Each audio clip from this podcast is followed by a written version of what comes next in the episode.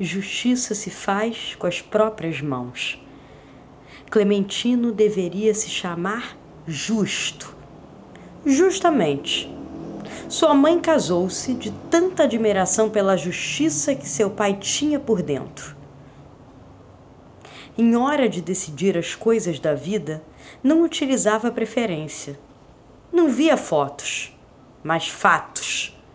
Filho pegou a mania mas foi justamente o que mais o alimentava que o fez desidratar. Clementino bebia na fonte dos justos, acometeu-se de injustiça e perdeu Jussara. Mulher rendeira, fazia os mantos que forravam o sofá da mãe do moço. Rendeu foi prosa entre os dois. Só o verso que se acabou quando juntaram os trapos.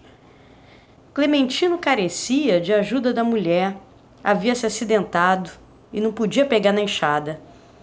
Eram os retalhos da mulher que, justiça seja feita, botavam o prato dos dois.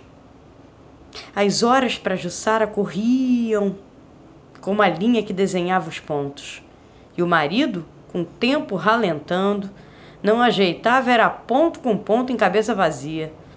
Entre um remendo e um ponto, ouvia seu nome. Jussara! Já não se dormia mais o sono dos justos lá. Não podia quebrar pedras o homem. Sem perceber, as trouxe para o lar.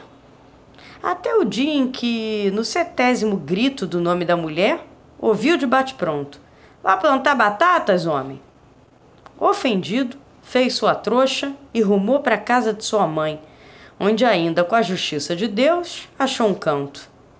O tempo foi passando e é justíssimo que se fale. Um dia, cansado de nada, Clementino foi mesmo é plantar batata. Não podia ainda com a enxada. Na mão, pois, foi terra.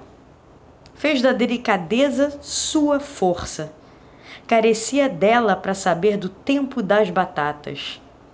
Foi nesse tempo a descobrir que aprendeu com a mãe a fazer doce de batata doce como quem não tem cão caçar com gato, foi justo com a plantação de batatas que teve sua Jussara de volta. Na colheita, colheu foi hora nova. A batata ditava a música.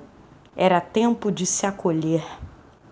Era preciso plantar para não quebrar. O tempo já não era da enxada, nem do inchaço na perna.